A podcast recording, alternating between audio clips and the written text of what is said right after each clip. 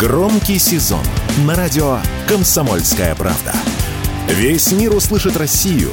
Весь мир услышит радио «Комсомольская правда». В правительстве поддержали введение минимальных розничных цен на пиво, медовуху и сидр.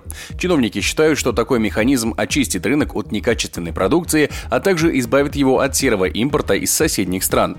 Введение минимальных розничных цен может повлиять на стоимость пива в эконом-сегменте. Оно может подорожать на 10-15%, но, по словам правительства, это вынужденная мера в борьбе с контрафактом. Однако некоторые эксперты усомнились в необходимости такого шага. Так, генеральный директор некоммерческого партнерства «Клуб профессионалов профессионалов алкогольного рынка, кандидат экономических наук Максим Черниговский рассказал радио «Комсомольская правда», что действующих мер, например, единой государственной автоматизированной информационной системы, достаточно для соблюдения закона.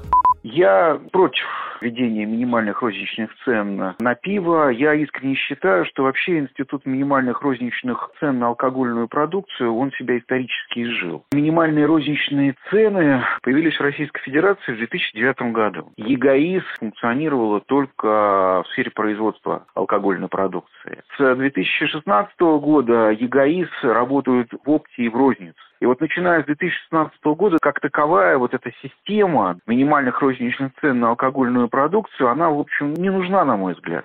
Другие же эксперты заявили, что результат и вовсе будет обратный. Так, например, в Ассоциации производителей пива считают, что потребители дешевого алкоголя откажутся от покупки подорожавшей легальной продукции, и это повысит оборот напитков, сделанных не по ГОСТу. Однако большинство экспертов сходятся во мнении, что введение минимальных розничных цен поможет отсечь как минимум часть контрафактной продукции. Проблема заключается лишь в том, что такие меры не могут быть пока введены из-за условий Евразийского экономического союза, членом которого является Россия. Об этом радио «Комсомольская правда» рассказал руководитель Центра исследований федерального и региональных рынков алкоголя Вадим Дробис.